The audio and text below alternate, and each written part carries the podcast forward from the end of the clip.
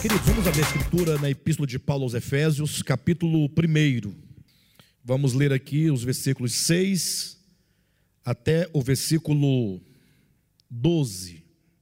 Até quando diz, a fim de sermos para louvor da sua glória.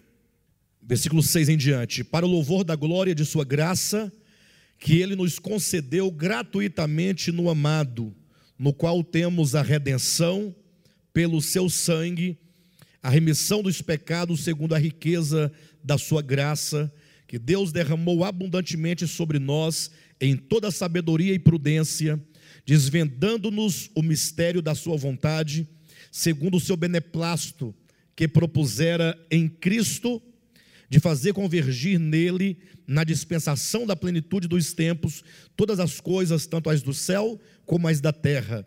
Nele digo, no qual fomos também feitos herança, predestinados segundo o propósito daquele que faz todas as coisas, conforme o conselho da sua vontade, a fim de sermos para louvor da sua glória. Até aí está bom. Nós estamos falando aqui dentro do capítulo 1 de Efésios acerca do primeiro bloco, ou melhor, do segundo bloco de bênçãos espirituais, né? conforme diz o versículo 4 ou que seja o versículo 3, diz que o Pai nos abençoou com toda sorte de bênçãos espirituais. A seguir, Paulo passa a enumerar essas bênçãos, apresentando como que o Pai, antes da fundação do mundo, nos escolheu em Cristo e nos predestinou para sermos santos e irrepreensíveis, nos predestinou para a filiação, para a adoção de filhos, como nós já falamos aqui amplamente acerca do que significa a adoção de filhos, né? do grego roiotesia, que é a posição de filhos maduros. E então passamos para o segundo bloco, que a partir do versículo 6 fala das bênçãos por meio de Cristo, que é a obra de redenção. Então, as duas últimas mensagens que aqui ministramos falam sobre a obra de redenção, demonstrando a realidade da redenção e, sobretudo, como que a redenção ela acontece dentro do homem, né? mostrando que a redenção é uma necessidade, antes de tudo, orgânica. O homem ele é redimido da condição ontológica do seu ser, do seu coração, da sua consciência e da sua alma. Não uma mera redenção objetiva, tão somente objetiva, mas muito mais uma redenção que trata com o problema do pecado. O pecado enquanto uma consciência que foi forjada a partir das trevas, a partir do engano, a partir da mentira, a partir da ilusão. E o desfazer essa consciência caída, que é dito né, no Novo Testamento como que é a morte do velho homem, seja, na medida que o velho homem vai sendo, na prática da nossa experiência, vai sendo morto, uma vez que a morte do velho homem é algo paulatino, é algo que acontece pouco a pouco, na medida que esse velho homem vai morrendo, significa que a consciência caída vai também sendo desfeita, ela vai sendo anulada e ao mesmo tempo vai sendo gerada uma nova consciência. Essa nova consciência é o que a Bíblia chama de novo nascimento. Então, tanto o novo nascimento quanto a morte do velho homem são ah, dois aspectos da mesma obra de redenção. A obra de redenção ela opera no sentido negativo para destruir o velho homem no sentido positivo, para construir uma nova identidade, que é uma nova consciência. Então, ah, não existe uma morte do velho homem é, de uma, num momento só, momento estanque, e um nascer do novo homem no mesmo momento, automaticamente. Embora a maioria dos cristãos acreditam assim, que o velho homem morre quando alguém aceita Jesus ou é batizado. Eles entendem que é algo automático. Creu, o velho homem morreu, nasceu nova criatura e ponto final. Mas o próprio apóstolo Paulo, embora ele apresente essas verdades em termos ah, estanques, eventualmente ele fala: o velho homem morreu. Outra vez ele fala, e vocês ah, se tornaram nova criatura. Ele fala como se fosse algo acabado, mas ele fala isso no âmbito judicial. Ele quer dizer que essas verdades, elas são concluídas na pessoa de Cristo. E nós devemos agora tomar posse e nos apropriar dessas bênçãos, e é a apropriação dessas bênçãos que acontece ao longo da nossa experiência cristã. É por meio da fé, de fé em fé, de glória em glória, é, de dia em dia, que essas verdades vão acontecendo dentro de nós. A prova disso, para aqueles que ainda têm alguma dúvida, é o fato de que, por exemplo, em Romanos capítulo 6, Paulo assevera categoricamente que o velho homem, ele foi destruído. Ele diz que nós morremos com Cristo. Parece, no primeiro momento, que é algo concluído, algo acabado, algo que nada mais resta a ser experimentado por nós. Entretanto, o mesmo Paulo, o mesmo apóstolo, em Colossenses capítulo 3, versículo 5, ele diz: Fazei, pois, morrer a vossa natureza terrena. Ora, se ele diz para nós fazermos morrer, é porque é necessário que nós experimentemos a morte daquilo que ele disse que já estava concluído. Então, está concluído na pessoa de Cristo, mas cabe a nós a experiência, cabe a nós a apropriação. Seria mais ou menos ah, como se fosse, ah, apelando aqui para uma imagem judicial, imagine que o juiz ele deu uma sentença. Uma vez que deu a sentença, ali está consumado, está feito. Mas agora é preciso que, que aquela pena seja executada, ela seja cumprida. Então, um é o aspecto judicial. Em Cristo nós morremos, em Cristo nascemos de novo. Mas o fato é que essas bênçãos já garantidas têm que ser agora compreendidas e elas então começam a acontecer dentro de nós. Ao mesmo tempo, ou melhor, na mesma proporção que a velha consciência vai se desfazendo, uma nova vai sendo gerada. Então, não é algo que acontece separadamente. São dois aspectos de uma mesma obra. Então, quando se fala da morte do velho homem, ou da, do nascimento do novo homem, isso às vezes soa para nós como uma doutrina, uma mera doutrina. Por isso nós estamos colocando em termos práticos. O que, que é o velho homem de fato e de verdade? Na prática, como é que esse velho homem existe e acontece dentro de nós? Ora, é uma consciência formada. É um modo de pensar o mundo, é um modo de pensar a vida, é um modo de pensar em Deus, é um modo de pensar o outro, é um modo de pensar a si mesmo, é um modo caído, é um modo tortuoso, é um modo pecaminoso, é um modo perverso. Até mesmo as coisas boas da existência humana, quando pensadas a partir da consciência velha, consciência caída, ela se torna má. Por exemplo, quando alguém coloca no seu coração, digamos, o desejo uh, de ajudar alguém. Por que, que se costuma ajudar alguém? Ora, por vários motivos. Ou se ajuda porque você ajuda a pessoa a quem você ama, por ser um parente, uma pessoa muito íntima, muito próxima, e você, portanto, ajuda pelo dever do laço familiar, e não faria isso por outra pessoa que não tivesse tal laço, o que implica que o amor aqui é limitado, se é limitado, é um amor meramente humano, carnal e caído.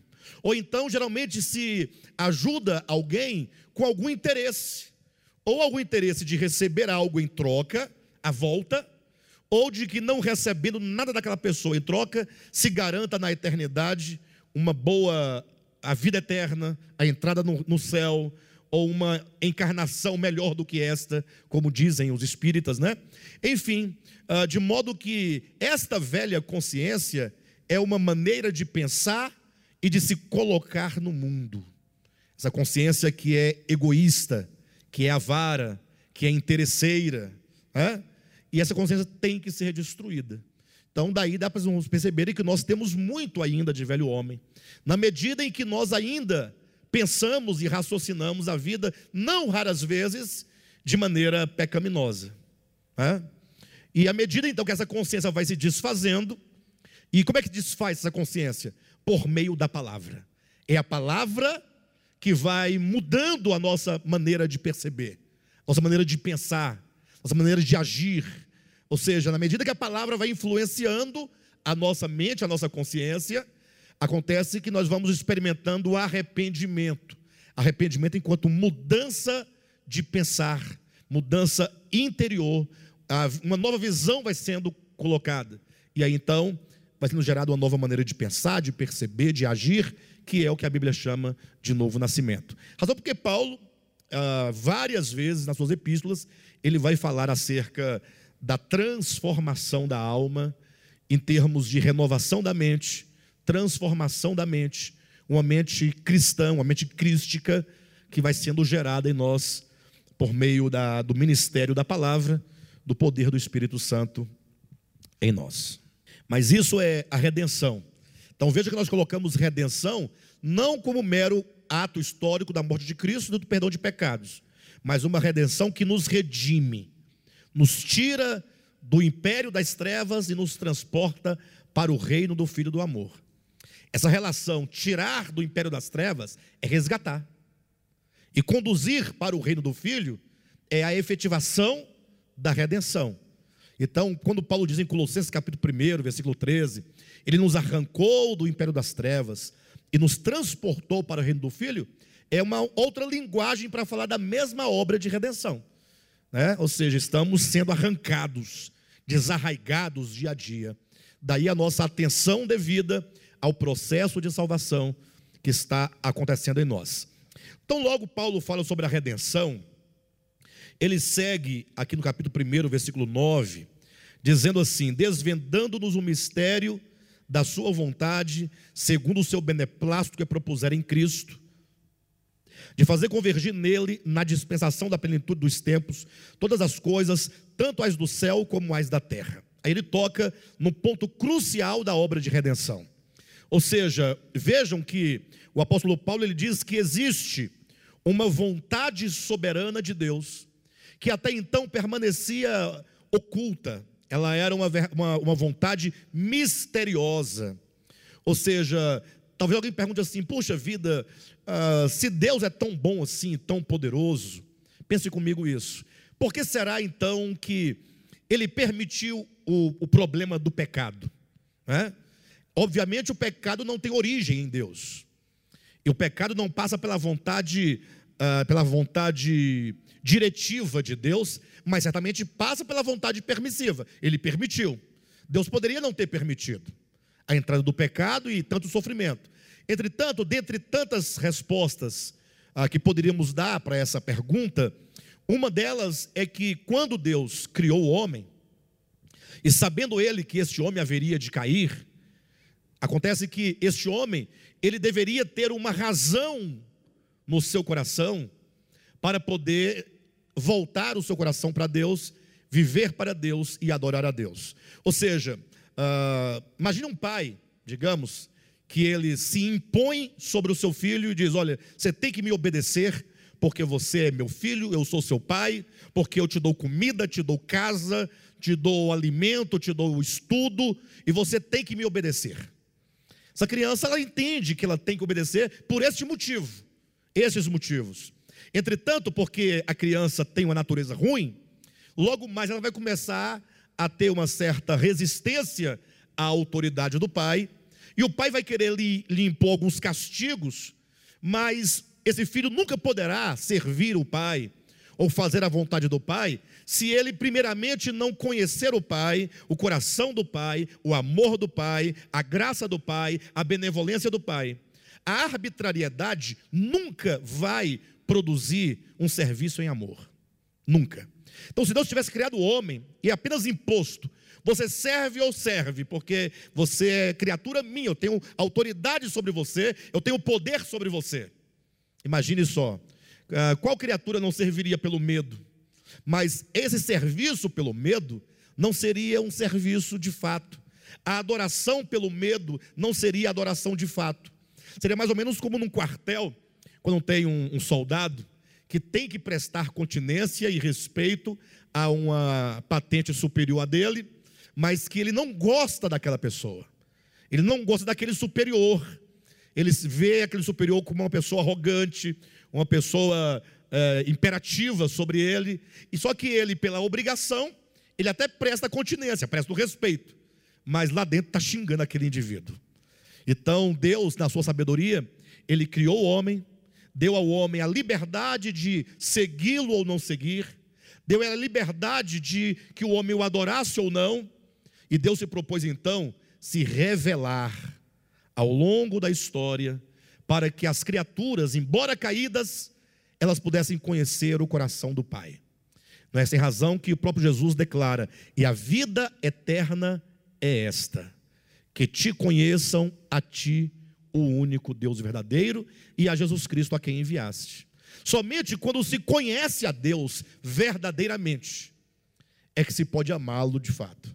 Somente quando se conhece a Deus se pode adorá-lo de fato, se pode adorar a Deus de fato e de verdade. Então é preciso, e nós vamos encontrar isso ao longo do Novo Testamento, sobretudo nas epístolas de Paulo, que devemos nós conhecer a Deus, conhecer o seu coração, conhecer o seu caráter. Uh, não é sem razão também que o inimigo de nossas almas, nosso adversário, adversário de Deus, ele procurou ao longo da história da igreja deturpar o caráter de Deus. Essa é a ideia, né? Se tão somente ele levar muitos, ou se não todos, né? Levar todos, ou a maioria, né? A esmagadora das pessoas, a verem Deus como um tirano, então certamente as pessoas ou haveriam de aborrecê-lo, ou haveria de segui-lo pelo medo.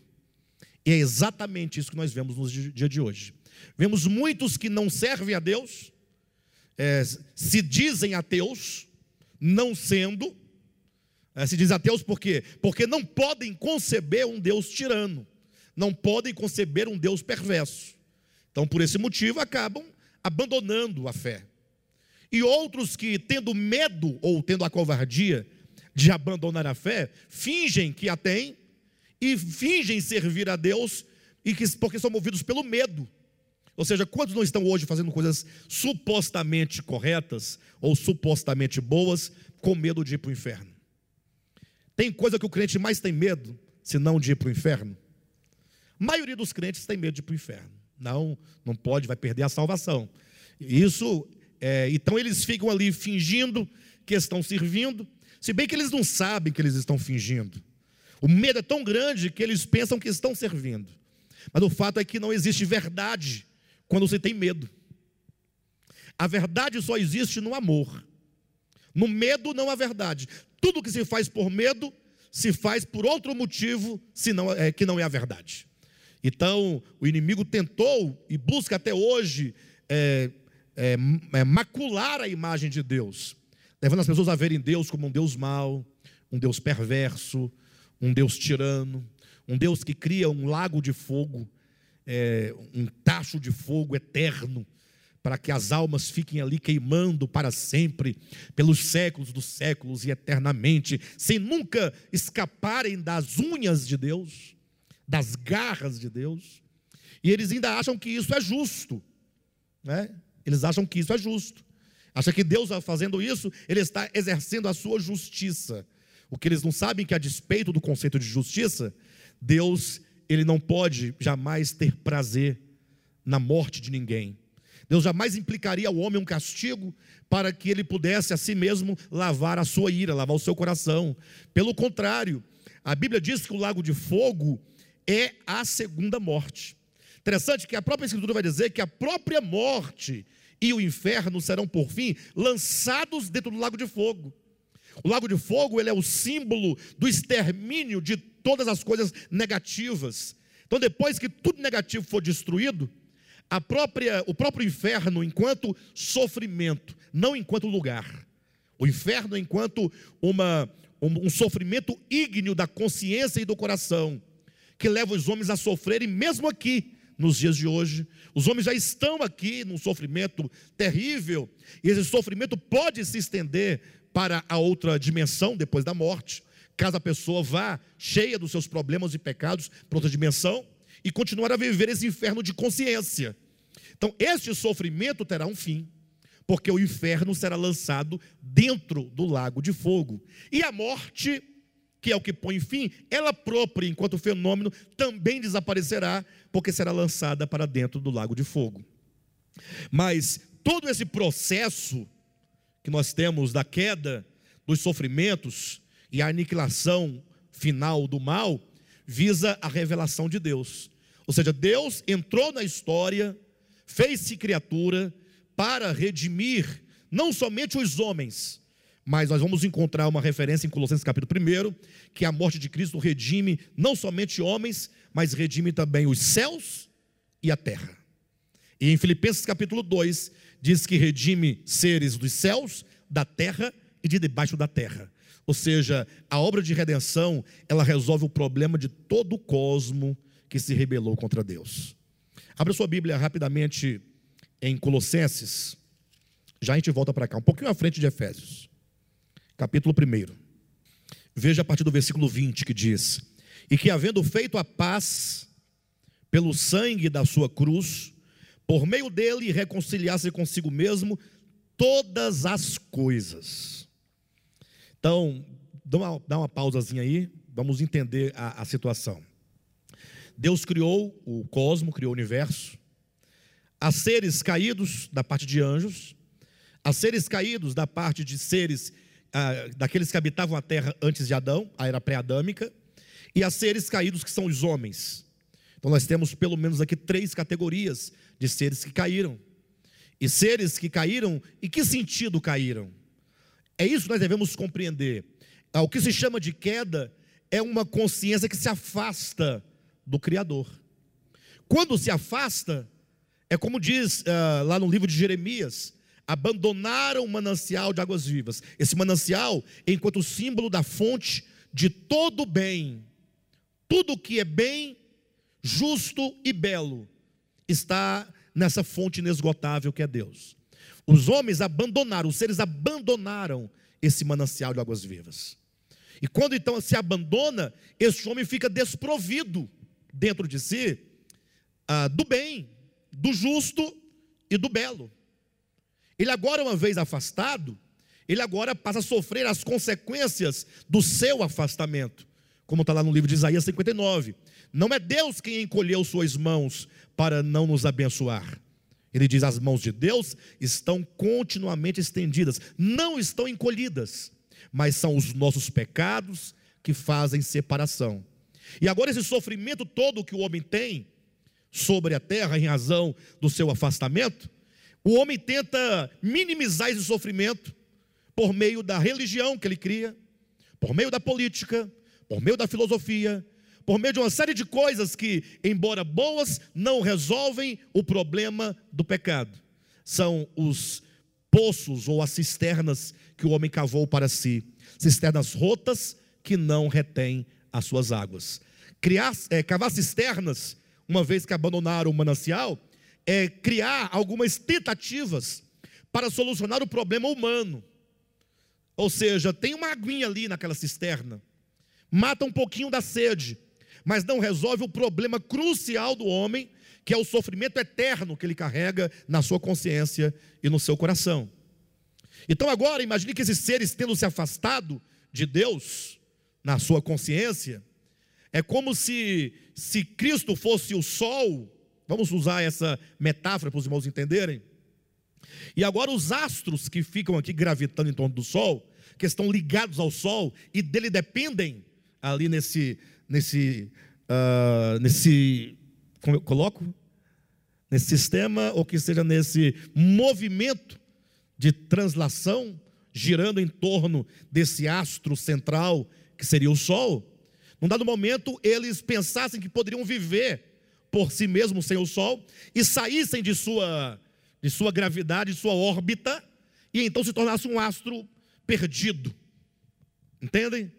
E agora a necessidade é que eles sejam trazidos de volta para esse centro, para esse eixo, onde é possível que eles existam, cada um na sua categoria, cada um na sua natureza, para o que foi criado.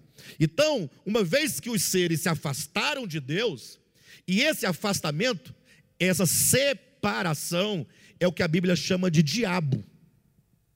Interessante como que as coisas são. As pessoas preferem pensar no diabo enquanto um capeta, um satanás, de chifre, de rabo, de capa vermelha e de capa preta e de leg vermelha. Eles preferem criar essa imagem e colocar toda a responsabilidade e culpa nesse ser que está aí, segundo eles, rodando o universo e furando os outros. Você está em casa, vai saindo, aí você derrama uma xícara de café sobre a mesa, a mulher começa a gritar, porque ela ganhou aquela, aquela, aquela toalha da mãe dela no Natal, e é nova, e você derramou e começa aquela briga. Essa briga da toalha, daqui a pouco está no divórcio. Não acontece às vezes isso? Não acontece? Aí não, o diabo está furioso. Aí prefere culpar alguém, um ser, e não sabe que a palavra diabolos significa aquilo que se afasta, aquilo que separa. Ou seja, vocês sabem que a palavra, o termo universo, ele significa uno e versos. Verso é parte. Todo verso é uma parte. Ao passo que o uno significa o todo. Então, o uno é Deus, ele é o todo, absoluto. E agora, todos os seres criados, os mundos criados, são os versos. Eu sou um verso, você é um verso, são muitos versos. Esses versos só podem existir e ser no uno. Fora do uno, esse verso ele tende a sofrer a fatalidade da sua inexistência. Então, uma vez que agora esses seres se afastam do uno, eles se tornam agora diabólicos. Todos os seres que se afastam de Deus são seres diabólicos. Uma consciência diabólica, uma mente diabólica é uma mente que se afasta de Deus. E quando eu me afasto de uma pessoa, de um amigo, de um irmão, de um parente, de quem quer que seja, por motivo de inimizade, isso é a manifestação de uma consciência diabólica, porque está rompendo, está separando, toda facção é diabólica, todo ato de divisão é diabólico, e portanto são diabos todos aqueles que causam essa divisão. Razão porque Jesus chama Judas de diabo. Ele disse: Um de vós, referindo-se aos doze, é diabo. Ou seja, tem esse coração perverso de criar essa cisão, essa ruptura. Então, por isso que agora essas consciências que geraram essa ruptura, que são diabólicas, se tornam adversárias de Deus e da vontade de Deus e, portanto, são Satã. Satã é adversário. Então, obviamente, eu não quero tirar de vocês, talvez, a, um das grandes influências da fé de vocês, mas talvez tenha um, um capeta por aí solto, né? O primeiro que caiu. Se você precisa dele, tá bom. Tem problema não.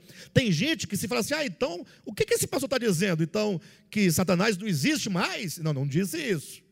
Eu digo que Satã é uma consciência coletiva.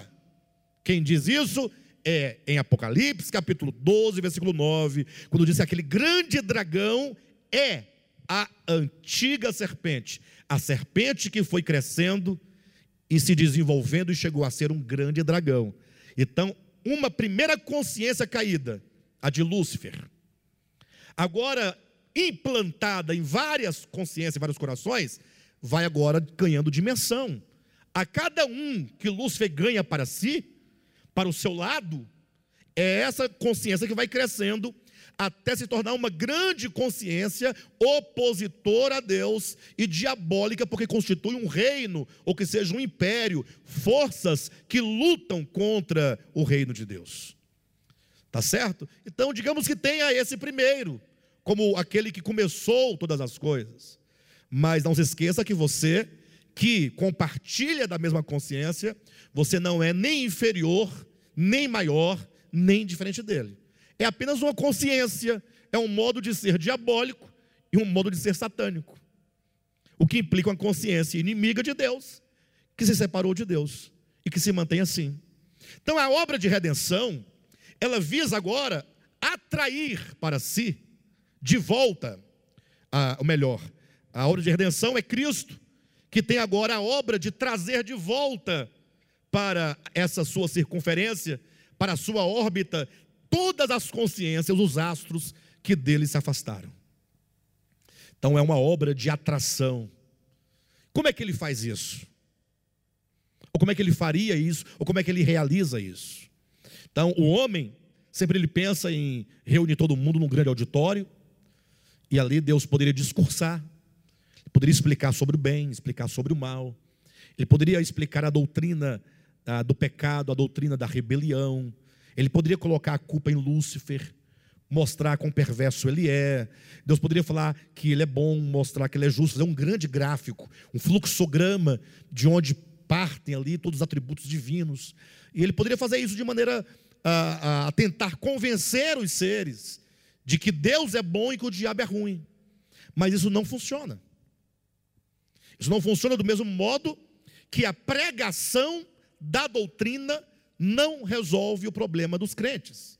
Os crentes passam anos ouvindo a, a pregação, mas não há mudança, porque eles tomam a informação como dogma. Passam a ser defensores de dogmas, como quem defende direita e esquerda, em termos políticos. É apenas uma paixão por uma ideia, mas não há realidade interior. Ah, o comunista, por exemplo, ele fala tanto de comunismo, mas ele não quer dividir o dele. Não, o meu não vou dividir, não, cada um por si. Você quer praticar o que é comum, comece dividindo o seu salário. É, se dê por exemplo. Comece a dividir sua casa. É, sua casa tem quantos quartos? Tem três quartos? Já cabe três famílias na sua casa. Né? Cabe mais uma na sala. Na garagem também cabe mais uma. Mas veja que a ideia é só ideia. Assim, para mim eu não quero, eu não quero dividir o meu. São ideias.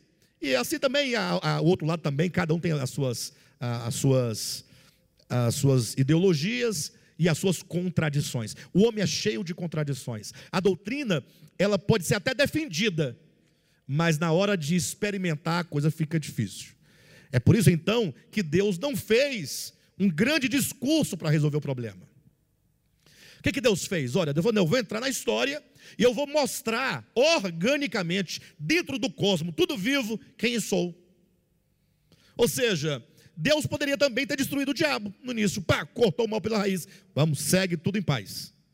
Se outros rebelar, mata, segue tudo em paz. Mas não, era necessário que os homens, que os anjos, que todos os seres, mesmo caindo, pudessem ter agora a chance e o caminho de olhar para Deus, mas como ninguém jamais viu a Deus nem é capaz de ver, esse Deus, essa divindade, tem que entrar na história, tem que se revelar, tem que se manifestar.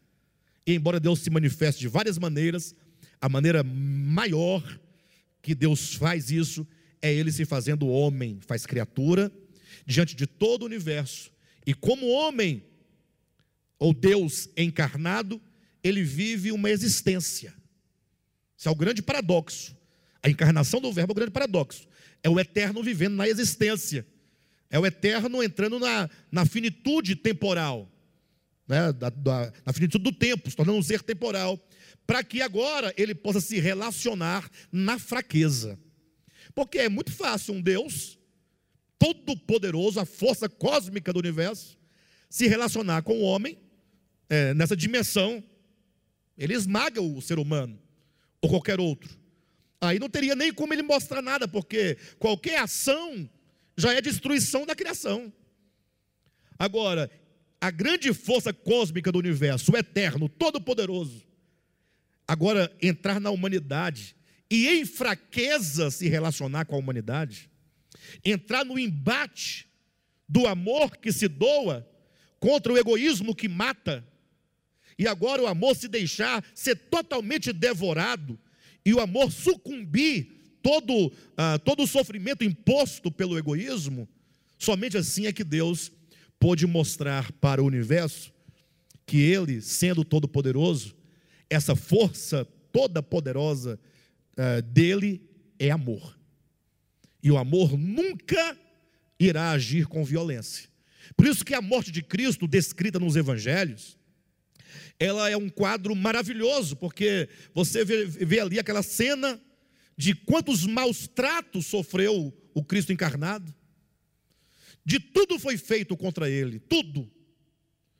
É, ou seja, os homens maus, os diabos, né, todos os homens caídos, Satã, o diabo, a humanidade caída, tudo ali fazendo de tudo para que ele reagisse negativamente contra a sua criação, para que se pudesse fundamentar que ele é mau, que ele é perverso, ou que ele é astuto, ou que ele é arbitrário, ou que pelo menos ele, ele usa da sua força contra os fracos.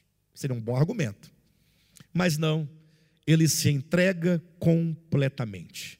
E aí a imagem que Isaías constrói da morte de Cristo é belíssima. Como ovelha muda, não abriu a sua boca.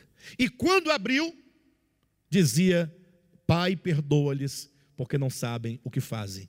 E é a imagem da redenção, portanto, revela o coração do Pai, revela o que o Pai é. O Pai é exatamente esse Cristo crucificado. Ele não estava mentindo, não. Porque alguns pensam que Deus é violento. Ah, alguns pensam. Alguns não. A maioria acha que Deus é violento. A maioria dos cristãos acha que Deus manda matar. Que Deus, por exemplo, manda matar e tomar os bens do outro. Eles acham que Deus comete o tal do. Como é que fala? Do, quando alguém rouba o outro e mata. Latrocínio, né? Deus seria um latrocida. Alguém que mata para tomar o que o outro tem, ou roubando o que o outro tem, ainda o mata. Muitos pensam isso, e aí vão conferir isso à justiça de Deus. E Deus falou assim: não, eu tenho que me revelar, me mostrar ao universo. E a maneira de mostrar ao homem exatamente o que sou é me fazendo homem. Razão por que Cristo disse: quem vê a mim, vê o Pai. Quer ver o Pai? Não olhe para Moisés, olhe para o Filho. Porque o Filho, como diz o apóstolo Paulo, é a expressão exata do Pai. Expressão exata quer dizer que não subtrai e nem adiciona absolutamente nada. E é esse amor, portanto, revelado na pessoa de Cristo, é que é o remédio que gera no homem a redenção, que gera nos seres a obra de redenção. Então Deus está se revelando e se mostrando, e na medida que vai acontecendo essa revelação, as consciências que vão entendendo, embora é, elas entendem momentos muito diferentes, todas elas, mas elas vão retornando para o Pai. Esse retorno da consciência para Cristo é o retorno do filho pródigo à casa do Pai. Na medida que as consciências vão vindo, essa obra de redenção, ela está acontecendo. É o que a Bíblia chama de reconciliação. Olha em Colossenses capítulo 1, 20, que nós lemos aqui. Que havendo feito a paz. Essa paz, quero que os irmãos entendam claramente. E essa reconciliação, quando diz havendo feito a paz pelo sangue da sua cruz, por meio dele reconciliasse consigo mesmo todas as coisas, essa paz e essa reconciliação, entenda, é a paz que falta ao homem caído, para que o homem seja reconciliado com Deus, porque quem precisa de reconciliação é o homem, não é Deus. Imagine vocês duas pessoas brigadas e duas pessoas ofendidas. Nas relações humanas não tem essa questão? Não é verdade que ambas precisam de ser reconciliadas? Que ambas precisam de paz? Então, quando houve o problema do pecado, Deus não se ofendeu. Não pense você que Deus ficou irado, ofendido, magoado, ressentido. Absolutamente. Deus não pode se ofender. Mas, pastor, por que Deus não pode se ofender? Todo mundo fala que o pecado é ofensa contra Deus. Não, que o pecado é ofensa contra sim. Você pode proferir uma ofensa contra mim, mas se eu vou me ofender é outra coisa. Então Deus não pode se ofender porque o amor, e Deus é amor, ele não se ressente do mal. Então quem precisa de paz é o coração conturbado do homem.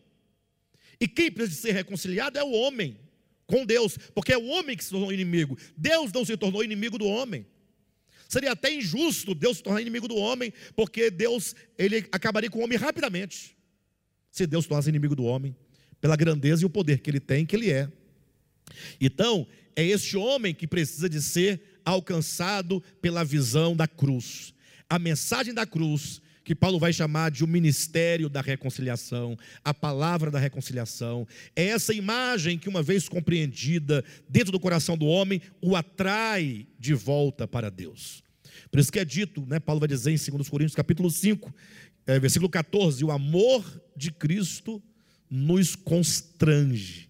Esse amor constrange o homem, e este homem ele pode agora então, por conhecer a Deus, voltar a Deus. Então, imagina agora que várias e muitas consciências estão dentro de um processo de retorno a Cristo. Este retorno, essa volta, fará com que no final das contas todos estejam de volta em torno daquele grande astro, voltando aqui à imagem que nós colocamos do Sol, apenas uma metáfora. Todas as coisas convirjam novamente pela força atrativa de Cristo, que é o amor, e agora esse processo todo de convergência nele é o alvo da redenção. Então entenda que a redenção tem um alvo, e este, portanto, é o alvo. Vejamos então este alvo aqui, em Colossenses, e voltemos para Efésios, onde também nos fala sobre este alvo. Então, capítulo 1 de Colossenses, versículo 20. E que, havendo feito a paz pelo sangue da sua cruz, por meio dele, reconciliasse consigo mesmo todas as coisas, quer sobre a terra, quer nos céus.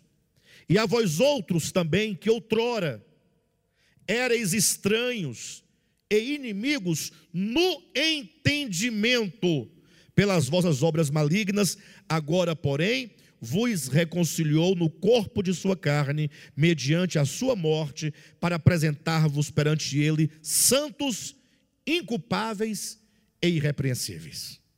Agora volta para Efésios, um pouquinho atrás. E veja que no capítulo 1 de Efésios, versículo 4, nós temos: Assim como nos escolheu nele, antes da fundação do mundo, para sermos santos e irrepreensíveis perante Ele. Então veja em Colossenses falou que Ele nos reconciliou para apresentar-nos santos e irrepreensíveis. Mas é dito no Efésios capítulo 4, ou melhor, capítulo 1, versículo 4, que Ele nos escolheu para isso. A escolha é para que nós sejamos santos e inculpáveis perante Ele. É a escolha divina antes da fundação do mundo. Mas entrou o pecado no tempo. O pecado nos afastou de Deus. E agora então ele nos reconcilia, vem a obra de redenção, para fazer cumprir este propósito. Nos reconciliou consigo para nos apresentar santos e irrepreensíveis perante ele. Vocês entendem isso? Exatamente? E o versículo 9, portanto, diz: desvendando-nos o mistério da sua vontade. Ou seja, a vontade que é eterna e a vontade que estava oculta dos séculos e gerações, agora é manifestada. Que vontade é essa? De fazer, versículo 10, convergir nele. Há uma convergência. Ou seja, tudo está convergindo, está voltando para ele, para que ele seja esse centro de todas as coisas, para convergir nele, na dispensação da plenitude do tempo ou dos tempos, todas as coisas, tanto as dos céus quanto as da terra. Irmãos, precisamos entender, portanto, este propósito da redenção. Muitos pensam, equivocadamente, que a obra de redenção seria: Cristo morreu, aquele que aceita Jesus agora vai morar no céu. Ou seja, as pessoas querem escapar da terra e querem morar no céu. Se bem que isso também não é verdadeiro, porque os que dizem que ao morrerem vão para o céu, e que o céu é melhor do que a terra, eles não querem morrer. Você perguntar para alguém: você vai para o céu? Vou, com certeza, estou fazendo de tudo para morar no céu. O céu é melhor do que a terra? Dirá, mas é certo? No céu não tem injustiça, não tem maldade, não tem dor, não tem lágrima. Você quer ir para lá agora? Não, agora não, calma, não é bem assim. Não é? Vocês percebem como é que é o ser humano? Que ele só fica no plano da doutrina. Na prática, ele quer ficar mesmo é na terra. É ruim, é pior que o céu? É, mas eu não quero ir para o céu. E para o céu é coisa boa na doutrina. No fato, na verdade, está lá no hospital, 90 anos de idade, doente, doendo, sofrendo, mas não quer ir. Você vai encontrar dois ou três que falam, não, eu quero ir. Mas as pessoas que querem ir, ou tem clareza da vida, ou tem problema de cabeça. Mas no geral, ah, é só falar de morte, o povo não gosta de falar de morte, nem de falar do assunto gostam. Como esse pastor é pessimista, vive falando de morte, que coisa feia. Eu mesmo preguei aqui sobre a morte, uma ocasião, e quando eu comecei a falar da morte, levantaram dois, já foram saindo. Passou um pouco, levantou dali, foi embora também, porque eles não vieram aqui ouvir falar de morte. Porque falar de morte leva a reflexão. Quem quer refletir? Ninguém quer refletir. Melhor você falar da caneta azul, né? Caneta azul, azul, caneta. Olha, olha só a relação das, das palavras. Caneta azul, azul, caneta. Aí o povo gosta, porque isso aí não serve para nada. Ou então pegar qualquer outra música que você quiser. Não é só da caneta, não. Qualquer outra que não diz nada. Agora, as músicas que dizem alguma coisa, também ninguém quer ouvir. Tem muita música boa, mas não presta. A que presta é a que não diz nada. Então as pessoas não querem refletir nas coisas profundas da vida, não querem compreender a obra de redenção no plano ontológico do ser. Então quero convidar os irmãos, em nome de Jesus, a pensarem a obra de redenção com este propósito. Ou seja, pode até ser que você postergue, que você adie é, essa obra na sua vida. Mas o fato é que nós temos que compreender que nós estamos aqui na terra e é, esta é uma oportunidade muito grande para você experimentar essa obra de redenção. O que, que é experimentar a obra de redenção? Ora, é contemplar o Cristo. Contemplando o Cristo na sua história, na sua encarnação, nos seus sofrimentos, nos seus atributos, essa contemplação é que nos levará a admirá-lo. Foi exatamente o que Cristo disse em João capítulo 8: Quando o filho do homem for levantado, atrairei todos a mim. Esse atrair a mim é, é chamar a atenção para ele, é atrair os olhos para ele. Somente quando se olha para o Cristo e o contempla ali na cruz, percebendo o coração do Pai, é que a operação da redenção acontece.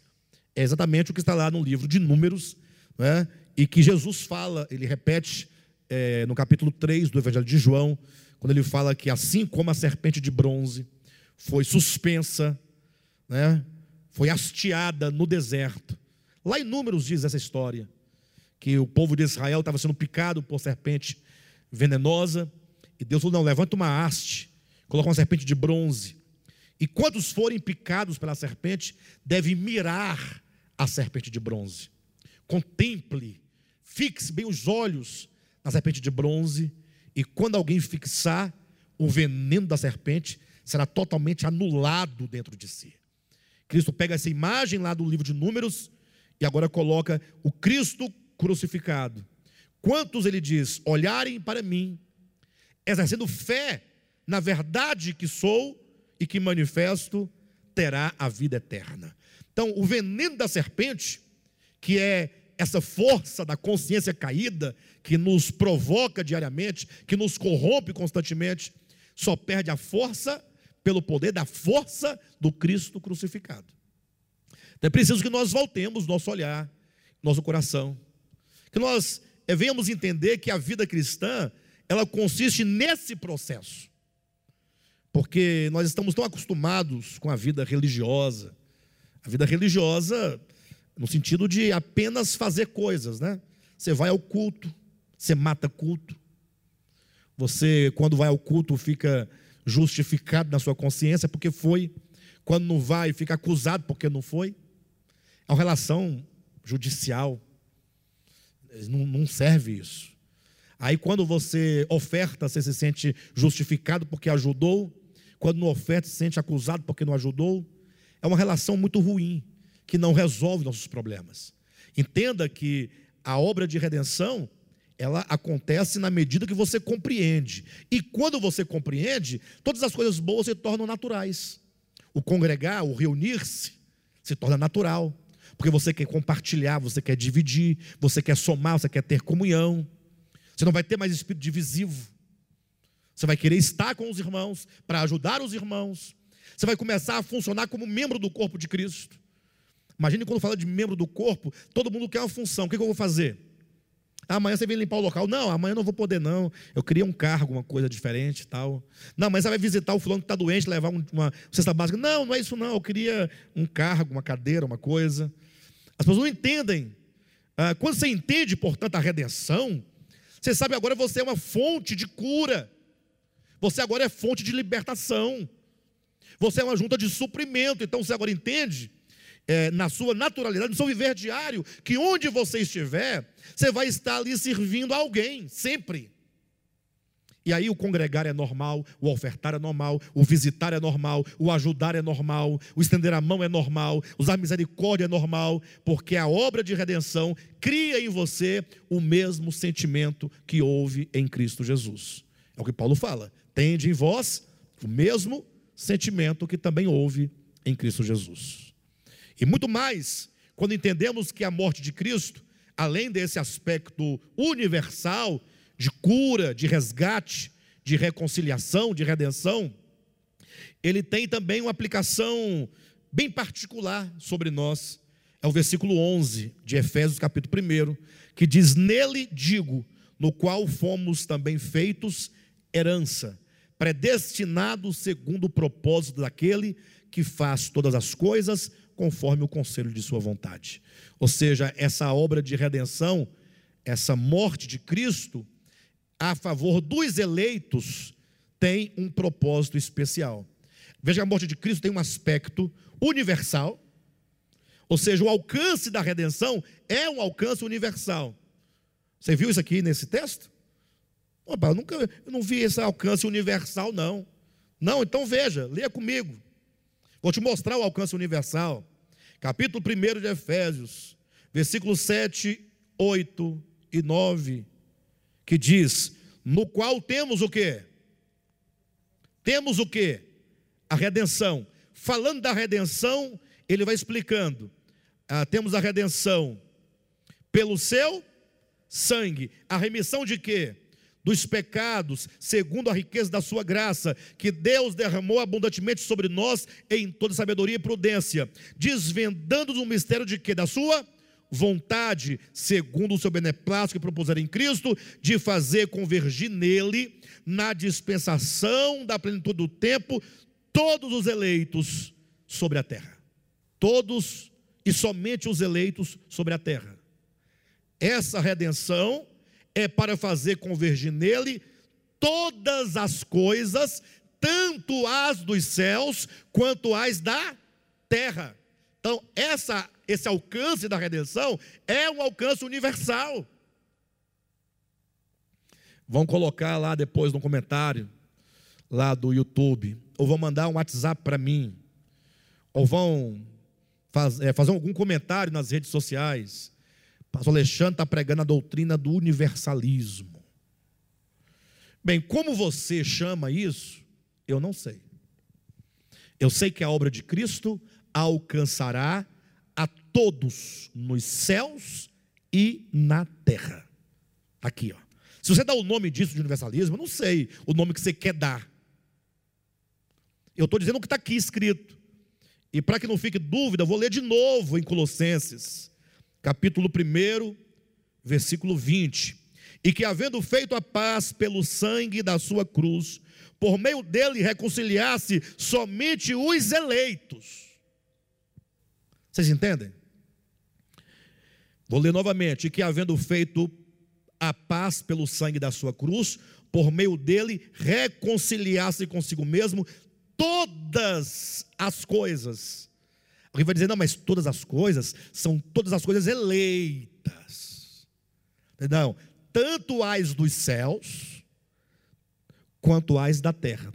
Tudo é o alcance universal da obra de Cristo. Ah, não pense você que Adão caiu e a queda de Adão desgraçou todos os homens da terra. Aí vem Jesus para resolver o problema e só consegue resolver o problema de meia dúzia de pessoas. Quem venceu? Ou melhor, quem teria vencido? O pecado alcança todos, a graça alcança meia dúzia. Você não tem vergonha de pensar assim, não?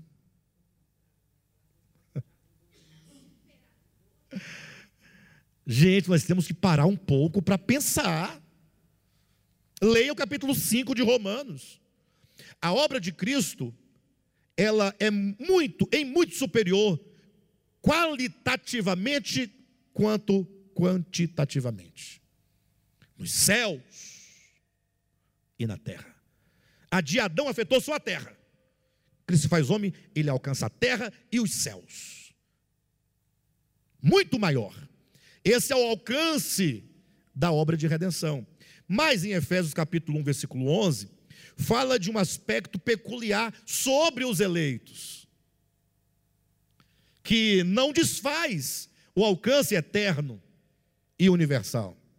Nele digo, no qual fomos também feitos herança, predestinado segundo o propósito daquele que faz todas as coisas conforme o conselho de sua vontade.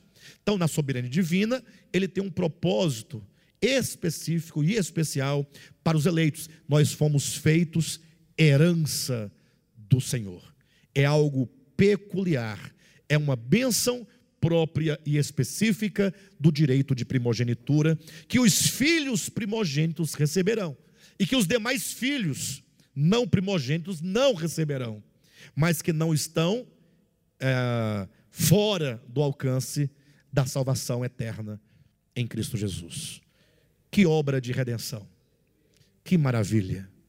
Agora, por que será, eu me pergunto, que muitos cristãos, ao ouvirem esta mensagem, Uns dirão, em outras palavras, mais o mesmo que duro é esse discurso. Quem o pode ouvir? Por que será que as pessoas não querem que seja assim? Ah, hoje mesmo uma pessoa me mandou uma mensagem e falou, pastor, conversando com uma pessoa de tal lugar, assim, assim, a pessoa, eu falei essas verdades que a gente tem ouvido aqui para ela, tal, e ela não achou muito bom. Ela falou assim: o que, que você tem contra o castigo eterno? A pessoa perguntou para esse irmão: o que, você tem contra o castigo eterno? Aí eu, eu responderia: o que, você tem a favor? Por que, que você quer, de todo modo, o castigo eterno de alguém? Ou você é mau, se você deseja que um ser humano, o pior dos seres humanos, fique eternamente no fogaréu, debaixo dele, sofrendo. Ou você é mau, se você quer isso, ou então você quer justificar a sua salvação. Ou seja, se eu sou salvo, o outro tem que ser perdido. Porque afinal eu, eu sou diferente dele. Quando alguém deseja que o outro vá para o inferno, é certamente essa pessoa se sente melhor. Ou melhor porque se acha única eleita de Deus. Você não é eleito, eu sou. Então eu tenho o mérito da eleição. Ou então, se a pessoa não crê em eleição, ela quer o mérito da obra. Eu fiz por merecer. Eu entrei no céu na eternidade porque eu dei o dízimo, porque não bebi, porque não fumei, porque não dancei, porque não depilei, porque. Mas não é assim? Ó, Jesus falou isso na parábola lá dos trabalhadores da vinha. O camarada que trabalhou o dia inteiro achou ruim que Deus tenha dado, ou aquele, aquele patrão tenha dado, a mesma quantidade para quem trabalhou somente uma hora. Ele foi reclamar. E é lógico que no primeiro momento, quem chegou seis da manhã, achou ruim. Quem chegou nove da manhã. Você lembra da parábola, né? Uns trabalhadores chegaram seis da manhã, outros nove da manhã, outros meio-dia, outros três da tarde, outros cinco da tarde. Então, quem chegou seis da manhã, do início do trabalho, na enxada, na roça, pensando, vou trabalhar, vou ganhar um denário. Fruto do meu trabalho. Quando chegou a turma das nove da manhã, os das seis acharam ruim. Ficaram conversando entre si. Eu quero só ver se esses aí de nove horas vão ganhar a mesma coisa que a gente. Não pode? Aí talvez um deles tenha feito as contas.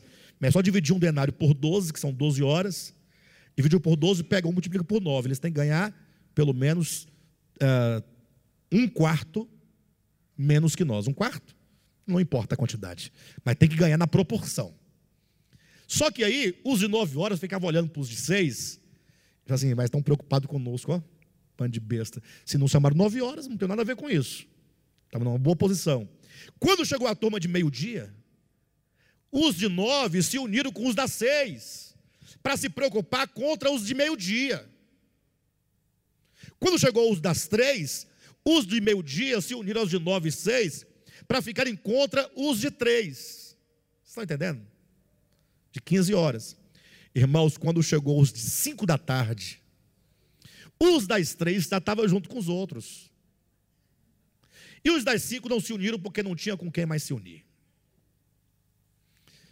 Aí engraçado que a parábola é forjada um modo que o patrão começa a pagar pelos que chegaram por último. É para ir criando a perturbação no coração dos outros. Quando pagou um denário para quem chegou, trabalhou só uma hora, o primeiro lá das seis, entendeu? Bem, ele vai aumentar meu salário. Se o outro recebeu, trabalhou uma hora, ganhou um denário, eu tenho que ganhar no mínimo assim, grosso modo, dois denários. Seria ainda injusto. Mas, pelo menos, não vou ficar em desvantagem total. Aí foi um denário, um denário, um denário, um denário, um denário. Quando deu um denário, esse aqui pulou. Não, está errado. Não pode. Aí é quando o dono da propriedade disse: se eu quero dar toda a minha propriedade a quem nem trabalhou, inclusive, o que, que te interessa? Por que, que você está preocupado com a bondade divina? Você que não quer que ninguém seja salvo, só você e seu povo, sua igreja, sua família, está preocupado com a bondade divina. Deixa Deus ser bom. Se você é já está bom, deixa Deus ser bom. Agora quer colocar Deus na sua maldade agora. Deus não somente é bom, mas ele é sábio. Jamais ele faria uma obra que no final das contas, ao ser comparada com a queda, a obra de Cristo ficasse inferior à queda. Jamais Deus faria isso. Ele nos redimiu, como diz no versículo, versículo 7, né? ou melhor, versículo. Deixe-me ver. Versículo 8, né? Sobre nós em toda sabedoria e prudência. Esta é a obra de redenção. Alguém diz, pastor, então nesse caso, de que vale servir a Deus? É o que vão dizer. Aí não tem nem o que responder, né? Essa pessoa, quando pergunta isso, está dizendo: Eu nunca servi. Eu estava fingindo para tentar enganá-lo, para ver se eu ganhava a vida eterna. Porque o seu coração é mercenário. Esse coração é mercenário. Eu sirvo para ganhar o céu. Se o outro ganhar salvação igual a mim, por que, que eu estou fazendo então? Porque você é mercenário, você trabalha pelo salário do mês. E você não entendeu nada da graça, nem do amor, nem da misericórdia, nem da bondade divina. Não entendeu o evangelho. Bem, mas cada um no seu tempo, tenho certeza que no final, mesmo as pessoas que pensam assim, serão atraídas por Cristo. Não é? Todos serão atraídos por Cristo porque Deus é maravilhoso. Esta é a obra de redenção, aqui exposta por Paulo em Efésios capítulo 1. Tá bom?